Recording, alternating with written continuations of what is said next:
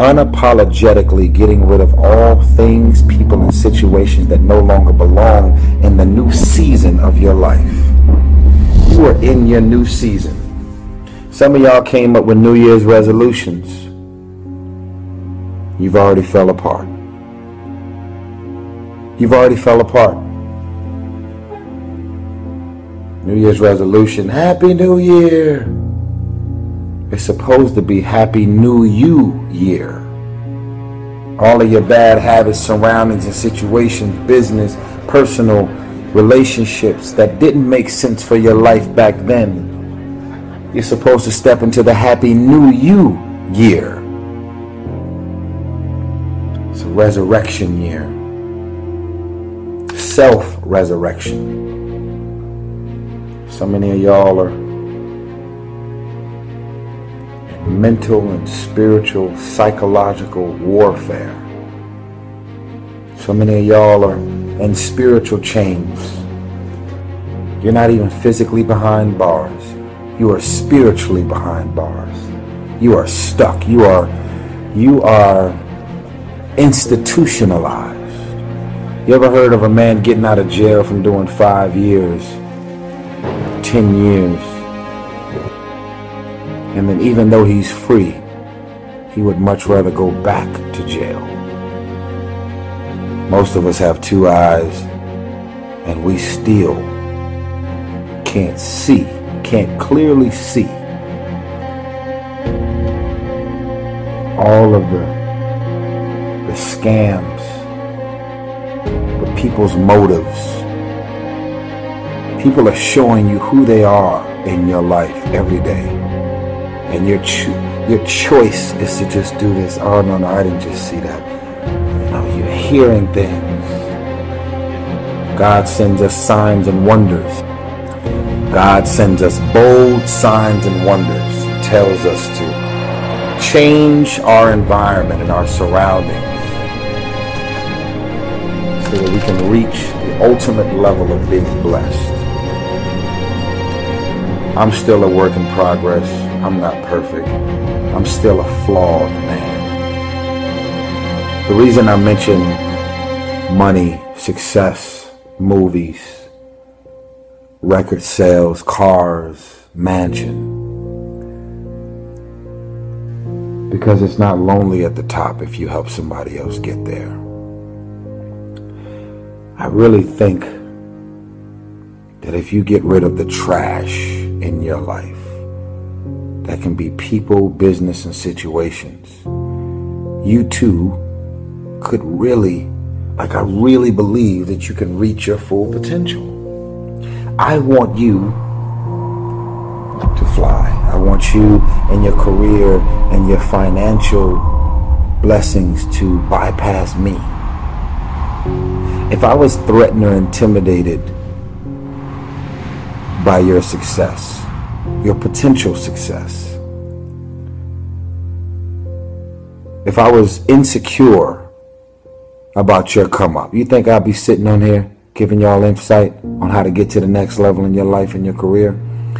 I'm speaking up on all of my success and the things that I've accomplished because I got here from using my mind. Yes, I got talents. Yes, I got gifts. But when you have information, you're powerful. When when you have insight and information, you walk in a room and you don't see things the way everybody else see it. All of a sudden, it's like wow.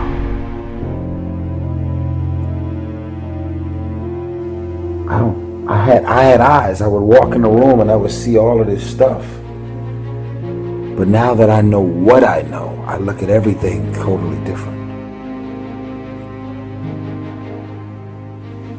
Most of y'all are able to say you don't like your friends. You don't trust them. They they tell all of your deep dark secrets. So why are they still there? Because you go to sleep at night doesn't mean that you're resting. You ever slept a full night, like a real full night, eight to ten hours, and you woke up in a cold sweat? If you look at your bed after you get up in the morning to go use the bathroom, you look back at your bed and your covers are all over the place. It just looks crazy. And when you went to sleep, you put the covers over you in your section. You may be sleeping in the bed by yourself, but you look at your bed your bed reflects how much you were wrestling while you were sleeping. And you slept a full night. If your life and the people that you have in your life creates nightmares for your life, what makes you think that because you're going to sleep, that your mind is going to stop? The nightmares that you're having while you're awake, you're witnessing nightmares drama, dysfunction, negative people, negative things being said about you. You consuming your life. It's like, oh, there's negative dysfunction and drama. And You're going to walk into the direction of dysfunction and drama and nightmares. When you go to sleep at night, those nightmares are going to continue to your sleep because of what you're deciding to do while you're awake. How much do you love yourself? Who wakes up every day and says, I want to invite as many dysfunctional and crazy people in my life and around my life every single day? Who does that? You don't like them, so why are they still there? You don't trust them, so why are they still there? I get it, I get it, I get it, I get it. You're familiar with them. They know all of your secrets. But guess what? If it's in their character, listen to me, and I'm going to wrap this up. If it's in their character to tell all of your business, after you cut them off, it's in their character to tell your business after you cut them off, guess what? They've already been telling your business the entire time they've been your friend. So if you get rid of these things, people, and situations now, you get rid of the nightmares now, they're not going to have anything new to spread about you. You're in the new season of your life. I don't have to do this, people. I already know what I know. And if I keep thinking and knowing what wisdom, insight, and information about my success and what I'm supposed to be doing and what levels I'm going to be getting to with my career, I'll be fine. I don't have to speak up on anything. I want you to win.